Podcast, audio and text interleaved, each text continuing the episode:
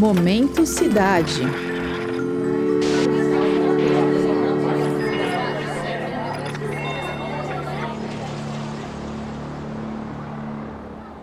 Além de ser o lugar onde a gente aprende a ler, fazer contas e compreender o universo, a escola é o lugar em que aprendemos a ser cidadãos. Além de ser parte importante da nossa cidade, ela também forma aspectos cruciais da nossa personalidade. Pensando nisso e levando em consideração dados do Mapa da Desigualdade 2020, que revelou que as periferias de São Paulo têm até 16 vezes mais estudantes em escolas públicas do que os bairros ricos, uma pesquisadora da USP procurou compreender como esse grupo específico de alunos se relaciona com a escola e quão importante ela é na construção das suas masculinidades.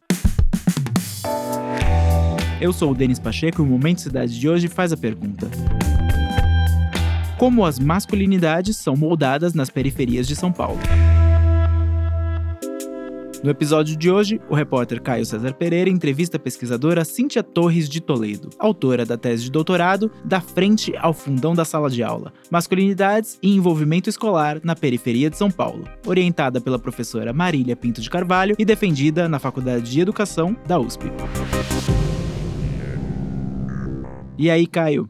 E aí, Denis e ouvintes? Desde 1943, pelo artigo 461, legislação brasileira assegura em lei a igualdade salarial de gênero no Brasil. Apesar disso, de acordo com o último levantamento de 2019 realizado pelo IBGE, as mulheres ainda ganham cerca de 20% a menos que os homens no mercado de trabalho. Porém, quando o assunto envolve escolaridade, os indicadores contam outra história. As mulheres apresentam uma taxa de conclusão maior que os homens. Partindo desse pressuposto, a Cíntia decidiu investigar o porquê. Então, essa inversão era um tema que me intrigava, me fazia pensar, eu queria conseguir pesquisar sobre isso a partir de uma perspectiva que defende a igualdade, mas que entende a complexidade aí desses processos. Então, eu decidi me aprofundar nessas questões sobre a importância do grupo de alunos, que na literatura a gente chama de grupo de pares, como uma instância coletiva de definição de gênero, é como se o grupo de alunos, independente das formas individuais de lidar com isso, tivesse o tempo todo definindo qual é o jeito mais honrado de ser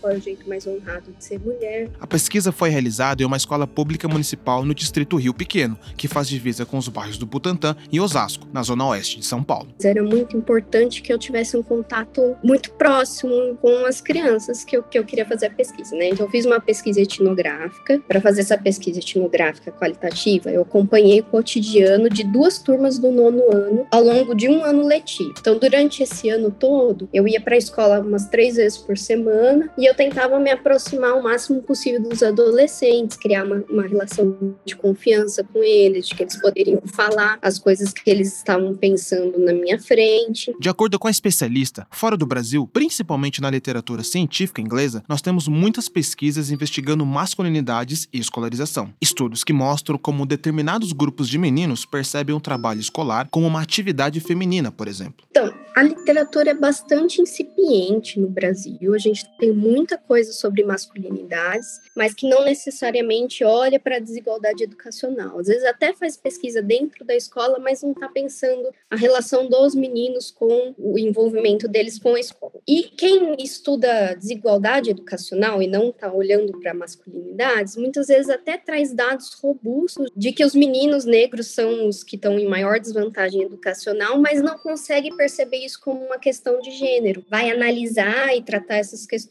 como um aspecto da nossa desigualdade racial. De fato, é muito importante. Mas eu defendo na tese de que se a gente não pensar o pior desempenho escolar dos meninos negros como uma questão que é também de gênero, a gente não vai conseguir entender esse cenário. Outro ponto levantado pelo trabalho da Cíntia envolveu a discussão sobre desigualdade racial no Brasil. Os meninos, principalmente os negros, apresentam a situação de maior desvantagem educacional. De acordo com os dados do PNAD, a Pesquisa Nacional por Amostra de Domicílio Contínua do IBGE, os homens representam 58% dos alunos que abandonaram a escola, sendo 70% desses homens negros. A raça e a classe, elas permeiam toda a construção de gênero entre todas as pessoas, sempre, não é só da minha pesquisa. Quando eu, eu digo que gênero não é decorrente da biologia, que gênero é uma prática social, eu também estou afirmando que gênero, as masculinidades, as feminilidades, não são a históricas. Elas não são históricas, elas não são universais,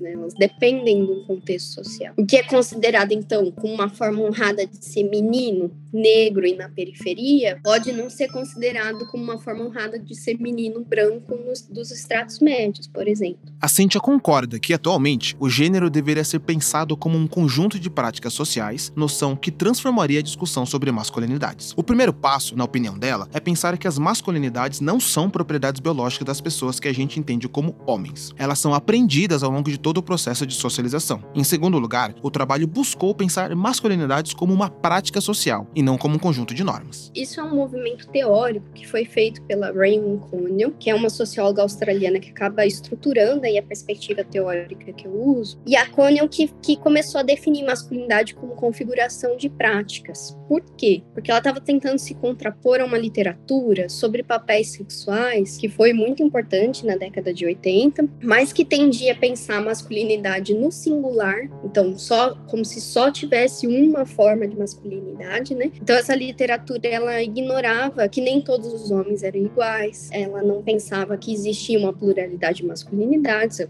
falei, né, de tratar masculinidade no singular, e ela ignorava que tinha relações de poder entre os, os homens e mulheres, mas também que existem relações de poder entre os homens, né? A observação empírica dessa diferença foi uma situação que muitos de nós ainda consideram normal em qualquer sala de aula. A famosa divisão entre alunos da frente e os do fundão. Essa separação norteou o doutorado da Cíntia. Frente e fundão é uma divisão que é muito comum nas escolas. Então, eu acho que muita gente deve ter memórias que ou fez parte do grupo do fundão ou teve que lidar com o grupo do fundão. Mas eu acho que é importante dizer que o que eu analisei na tese não necessariamente acontece do mesmo jeito em todas as salas de aula, em que a divisão acontece pelos mesmos motivos. Ela observou que muitas vezes a relação entre frente e fundão foi construída de forma que os meninos da frente eram o tempo todo posicionados como polo feminino, sendo tratados muitas vezes como passivos, sensíveis ou medrosos. Essa divisão entre frente e fundão, ela era muito bacana para a gente entender quais eram as masculinidades valorizadas e desvalorizadas. Se a gente pensar que,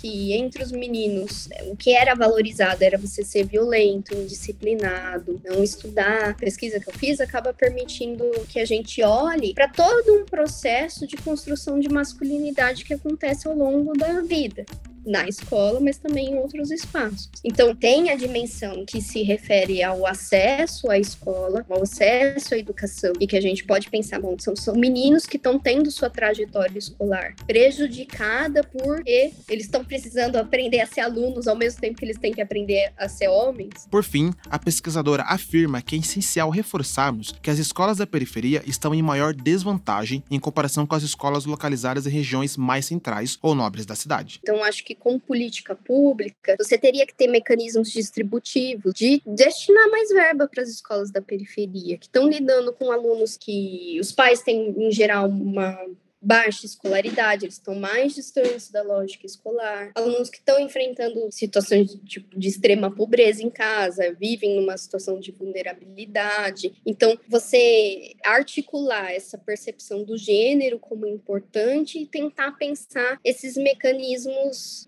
distributivos de compensação a essa situação de desigualdade. Para Cíntia, a solução desse tipo de dilema deve começar por meio de políticas públicas que considerem o gênero e raça em sua proposição. Mas a gente não vai conseguir responder ao baixo acesso dos meninos negros à educação se a gente não tiver um olhar para pensar gênero e entender. Bom, tem aspectos na socialização dos meninos que colocam esses meninos em oposição à escola. Como que a gente constrói esse tipo, alguma resposta para isso, né? Então, acho que pensar gênero como uma categoria importante para as políticas públicas e pensar esse gênero aí articulado com raça, com classe, é importante.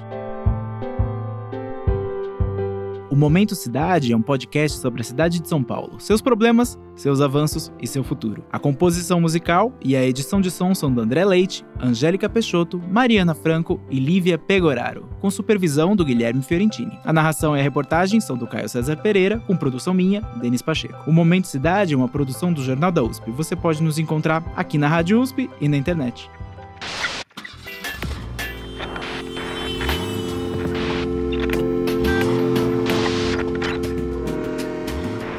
Momento Cidade.